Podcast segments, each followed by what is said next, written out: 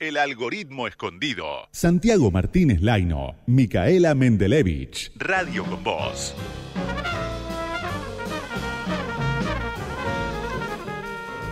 Vamos a hablar un ratito con la autora de un libro que me lo comí. ¿Viste la metáfora de comerse un libro que a veces te pasa real, que lo empezás a leer y sentís que te lo estás devorando? El libro se llama Cómo domar tus pantallas, claves para el detox digital y el bienestar de, en la era conectada. Lo escribieron Martina Rúa y Pablo M. Fernández, que habían escrito ya también La fábrica del tiempo. Y vamos a charlar con Martina Rúa, que es periodista y se especializa en innovación y productividad. Hola Martina, ¿cómo estás? Micaela Mendelevich y Santi Martínez Laino te Hola chicos, ¿cómo andan? Bien, ¿vos?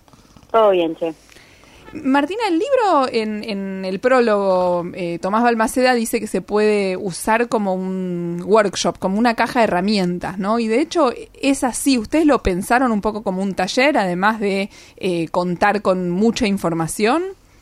Sí, sin dudas eh, es a propósito cómo está construido para que cada uno pueda agarrar el capítulo que le sirva, ¿no? Está construido de una manera que vos puedas agarrar el libro desde el final, desde el- la mitad o el principio, de acuerdo a cuáles son los temas, tus temas con las pantallas. Todos tenemos temas distintos Mm. con cómo domar nuestras pantallas, me parece.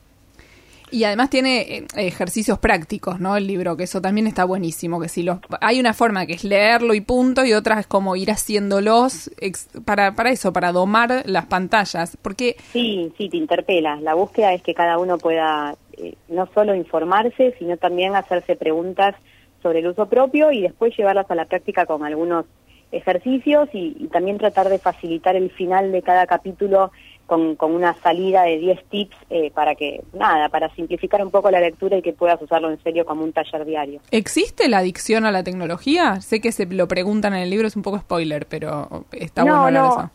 Es una gran pregunta porque no tiene una respuesta cerrada, ¿no? Hay un capítulo completo donde investigamos la adicción o no a la tecnología. Eh, es una agenda totalmente abierta de interés global, donde sí eh, las organizaciones eh, de la salud, la Organización Mundial de la Salud, ha identificado algunas adicciones dentro de la tecnología ligadas, por ejemplo, a los videojuegos. Eh, pero no hay una adicción a la tecnología o a Internet que esté ya catalogada como tal, sino usos problemáticos eh, que hay que ir midiendo de acuerdo a- al contexto, a cuánto tiempo, a qué emociones generan. Entonces, yo te diría que en general no existe una adicción a la tecnología, pero sí hay determinadas cosas que estamos haciendo a través de ella que generan conductas adictivas. Eh, hola Martina, Santiago te habla. ¿Qué Este, un poco es un libro, se puede decir, que, que surge después de- del año pasado, como primer año de la pandemia. Este, un poco lo, lo presentan así también, ¿no? O sea, después de, de tanta necesidad de, utilizar las pantallas o de, la- la- de conectarse forzosamente, este, como para buscar cierta regulación. Creo que se resignificó Santiago con la pandemia. Este libro eh, casi que nació hace cinco años cuando empezamos a escribir La fábrica Ah. de tiempo, donde ya el tema del bienestar digital para nosotros era un tema que ni siquiera tenía nombre. Este concepto de bienestar digital, las tecnológicas lo están diciendo hace dos, tres años, eh, pero sabíamos que en el uso de la tecnología, que va a ser cada vez más creciente, hay un tema de, de domarla, de, de poder entenderla como está construida. Y queremos hacer una propuesta positiva. Estamos viendo que hay a veces media demonización de la tecnología, no creemos que sea un buen enfoque eh, alejarnos, sino entenderla así como está construida, para usarla de una manera menos inocente. Está bueno lo de, lo de no tener una mirada negativa, ¿no? Pero sí ambivalente, porque tampoco una mirada Sí. muy positiva. Hubo como al principio de la pandemia un poco, eh, creo que los cumpleaños fueron un gran ejemplo de eso, abrazar la tecnología con toda y después, eh, ustedes lo dicen en el libro, hay una especie de nostalgia del contacto físico y de hecho ahora la ministra de Salud está diciendo que está clarísimo que los contagios se dan masivos por lo menos en las situaciones sociales, o sea que igual necesitamos el contacto, ¿no? Sí, por supuesto. Eh, todo, todo necesita un balance y el tiempo de desconexión, eh, tiempo sin pantallas, tiempo de encuentros eh, personales es lo que, vos fíjate que a nivel global lo que más se dice de por qué podrían existir las oficinas después de esto. Claro. Productivos seguimos siendo productivos, de hecho eso se demostró y por eso tantas empresas no están pensando en volver a, al antes de la pandemia, pero la gran necesidad es la relacional se está perdiendo creatividad, se está perdiendo encuentros, eh, crecer en las relaciones, crecer en las culturas de las empresas, porque ese contacto es completamente necesario eh, para nosotros como seres humanos. Recién decías lo de los, las oficinas, es interesante porque para las empresas está buenísimo, ¿no? También dejan de pagar el alquiler de oficina y demás. Y hay mucha gente a la que le recontra funciona el home office, pero también esto terminó demostrando que hay mucha gente a la que no. Bueno, quizás también tiene que ver con la maternidad, por lo menos lo pienso desde mi lugar. Es muy difícil armarse un lugar para trabajar tranquilo en casa cuando tenés criatura dando vueltas alrededor. Eh, bueno, sí. sí, es un gran, gran tema ese. No todos tenemos las mismas necesidades y descubrimos, yo realmente trabajo de manera remota hace más de 15 años, entonces la pandemia solo lo potenció porque mm. claro, tenía la escuela del nene, a mi marido trabajando acá y, y, una de las propuestas que hacemos en el libro es tratar de generar los contextos para hacer que eso sea posible. Los contextos son muy complicados cuando tenés hijos chicos, pero yo, por ejemplo, no sé, tengo una piecita en el fondo y lo que hice fue ponerle una puerta para poder cerrarla mm. y poder generar un contexto de foco eh, por sprints, ¿no? De tener algunos focos de, trabajo durante el día, eh, pero necesariamente eh, vamos a un momento híbrido. volver a las oficinas no solamente tiene que ver con lo que era antes de sentarnos todos uno al lado del otro, que no tenía tanto sentido, sino con ir a hacer foco, a generar relaciones, a tener un espacio personal mm. que, que, tenga más bordes. En casa no tenemos bordes, mm. se mezcla todo demasiado y es uno de los grandes desafíos que, que, la pandemia está dejando muy en claro. Ahí este, a mí me parece muy, muy interesante cómo está planteado el libro, este, por, por la forma como está editado, también con con cierta gráfica y también una forma también de, reflejar lo que lo que ponen en conjunto y también por ahí los, los tips que, tira cada uno de, ustedes como, como autores. Este ¿cómo, cómo se les ocurrió esto de hacer algo así tan o sea, tan... Ah, Parecía un workshop, menos, menos libro y más workshop. Bueno, es que se nos ocurrió porque es un libro muy muy de laboratorio de pruebas nuestro, ¿no? igual que la fábrica de tiempo, nosotros escribimos estos libros para sobrevivir. Hmm. Eh, yo no soy ordenada por naturaleza, tengo 900 mil proyectos por día, igual que ustedes y como muchos de los que nos están escuchando, y a Pablo le pasa algo parecido, entonces la fábrica de tiempo nació para fabricar tiempo porque no lo teníamos. Y cómo domar tus pantallas también eh, responde a necesidades propias y a nuestro entorno. Entonces, está construido muy desde la trinchera y, por eso creemos que funciona, porque no hablamos desde, che, yo sé cómo se hace esto, o fui, lo estudié y te lo puedo bajar, sino es decir, mira, estudiamos el tema, consultamos a los líderes globales, lo estamos probando y esto va. Esto va en Argentina, esto va, eh, yo vivo en el conurbano, con, con relaciones, con, con, ejemplos muy cotidianos que te sean realmente relevantes y que no parezcan de un libro de afuera que, que, se implanta acá en tu realidad. Mm. Y eso hace que, que funcione, porque la gente te siente muy cercana y sabe que estás en la misma que ellos cuando, cuando planteas estos temas. Sí, aparte aparece como un libro muy, muy accesible para cualquiera, me parece, ¿no? O sea, en general Ustedes tomaron también opiniones de, de la fábrica del tiempo para, para por ahí modificar algunas cuestiones en, acá en cómo domar tus pantallas. Sí, estuvimos atentos a eso porque lo que pasó con la fábrica hace cuatro años es que funcionó muy por afuera. En las empresas sabíamos que podía funcionar bien con ejecutivos, pero funcionó para todo tipo de ciudadanos. Para alguien que tiene un kiosco, para alguien que atiende eh, en la calle, nos han parado policías para decirnos que lo habían leído. Ah, es muy, para eso, porque te para un policía nunca sabes para qué, está bien. Te dicen que es para porque leyó tu libro te dejó pasmada. Ni hablar. Fue muy gracioso porque estábamos presentando el libro ahí en la calle Corrientes, en la noche de las librerías hace un tiempo y se paró, viste, estaba ahí la cana cuidando y se paró a escuchar y después dijo, chicos, ¿saben que me lo compré?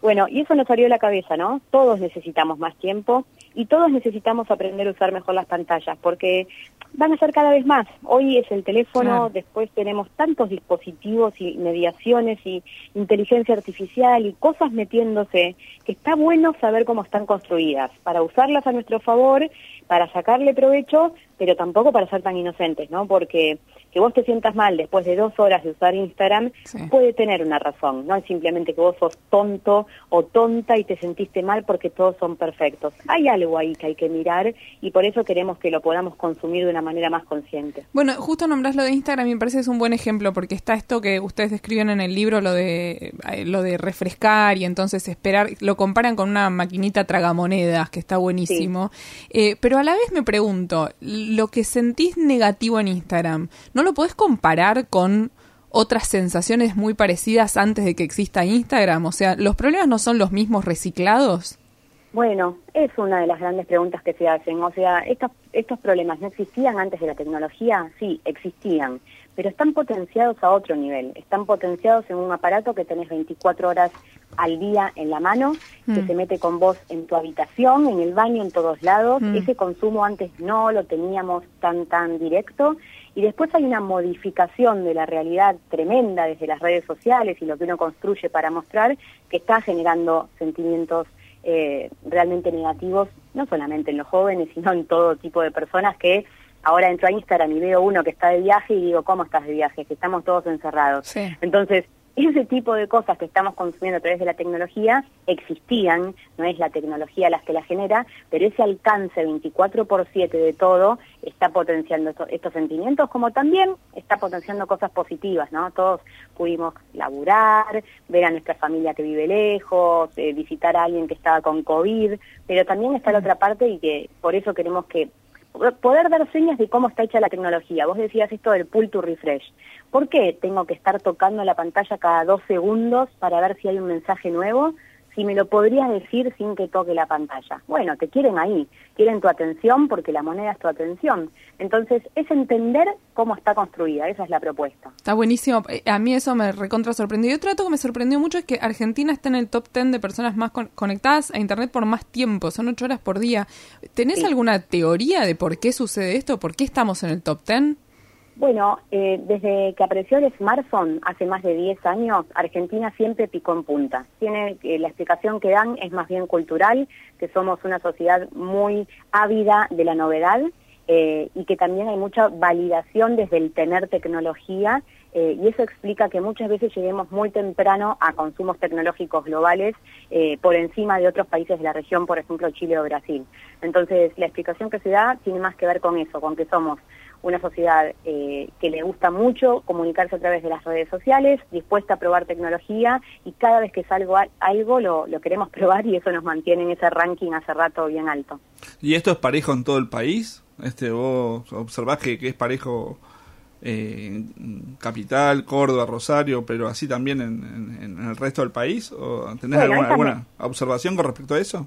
No, no, no tengo un desagregado por, por provincia. Son observaciones que muchas veces, como todo, tienen a, a Buenos Aires muy egocéntricamente adentro o, o también a las grandes capitales como, como parámetros.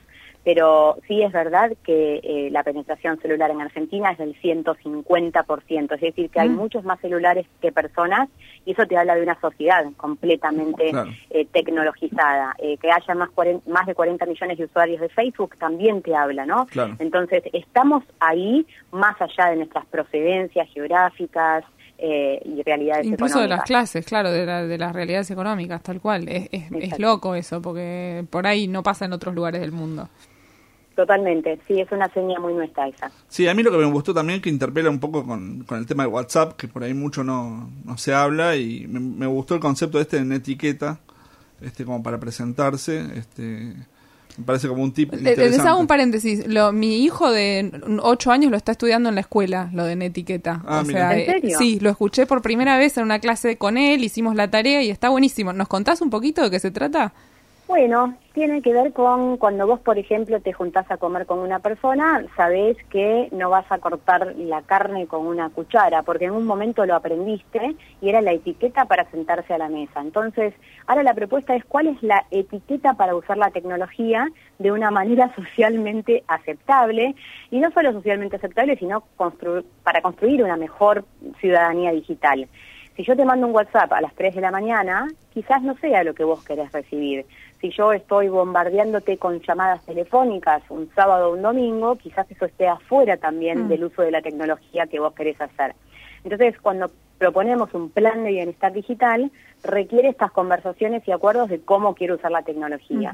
Eh, muchos sienten la urgencia de contestar los mensajes al toque, porque WhatsApp está construido así, para generarte esa ansiedad de que si entra el mensaje hay que contestarlo, pero la propuesta que hacemos es, che, comunica cómo querés hacerlo. Si vos me escribís al WhatsApp, vas a ver qué dice. Puedo tardar en contestar muchas horas, si es una real urgencia, llamarme por teléfono y si no, mandarme un mail. Porque quiero cuidar mi tiempo.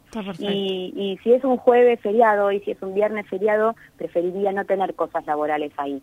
Yo sé que es muy estricto y que es complicado y que los trabajos eh, muchas veces tienen necesidades en las que tenemos que estar ahí, pero al mismo tiempo uno puede ir construyendo una manera de usar la tecnología que los demás después eh, tratan de respetar. Además es antipático al principio, ¿no? Pero después eh, se puede volver más amable, o sea, no hace falta que sea todo el tiempo antipático. Cuando lo decís, por ejemplo, el WhatsApp de mi papá dice no escucho audios. Y no escucha Claro. audios, no los escucha.